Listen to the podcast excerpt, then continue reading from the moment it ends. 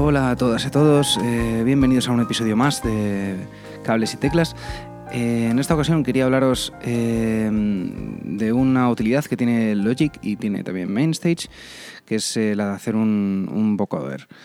va a ser un, podcast muy cortito, espero que así sea, porque es un, un tutorial sobre, sobre, todo muy, muy, muy sencillo, pero que creo que resultará muy útil y que, no sé, es una, eh, particularidad de, Logic y de MainStage que creo que no está muy visible o creo que la gente no la utiliza, no la utiliza demasiado. Eh, pero antes de nada, ¿qué es un vocoder? No sé si sabéis lo que es un vocoder. Según eh, lo que dice la Wikipedia, un vocoder, eh, nombre derivado de voice coder, codificador de voz, es un analizador y sintetizador de voz.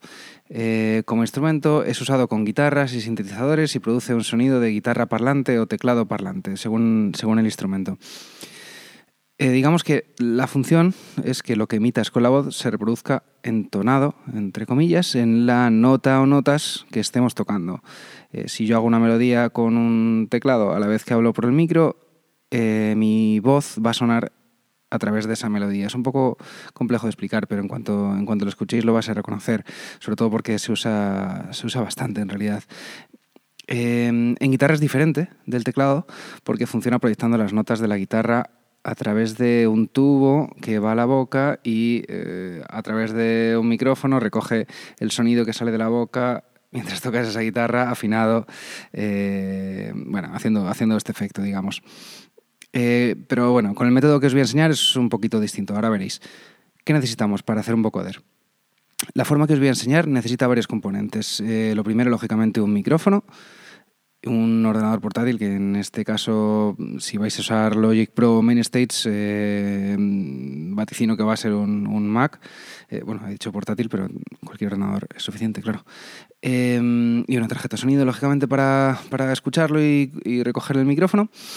Y, bueno, el programa Logic Pro Main Stage y un teclado controlador o cualquier teclado que pueda conectar por MIDI.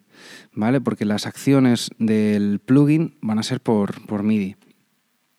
El método tanto en Logic como en MainStage va a ser muy parecido. Eh, yo lo estoy haciendo en Logic porque, bueno, porque lo tengo más a mano ahora mismo, pero vamos, se, será muy, muy, muy parecido en, en MainStage.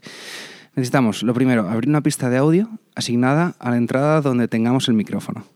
Hasta ahí muy fácil, ¿no? Eh, ahora creamos una pista de instrumento y buscaremos el ajuste Evoc 20 Polysynth. Evoc 20 Polysynth.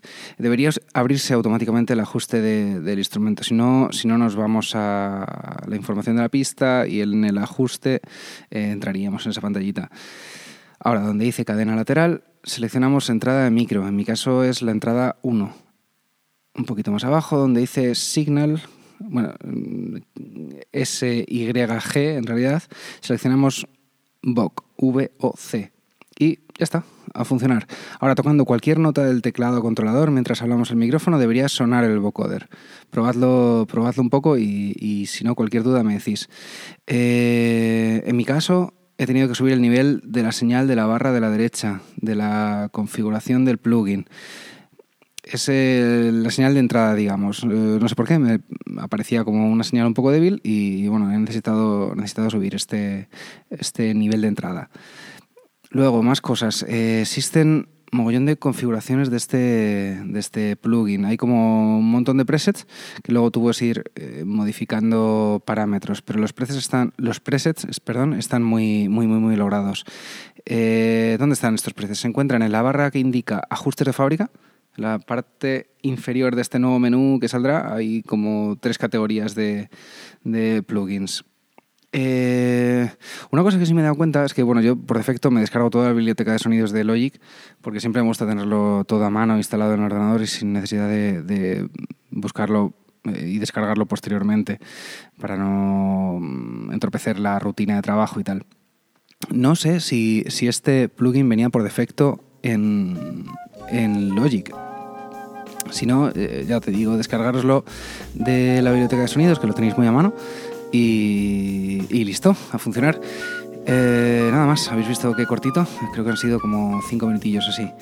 Eh, lo de siempre, eh, muchas gracias por estar ahí, muchas gracias por escuchar este podcast.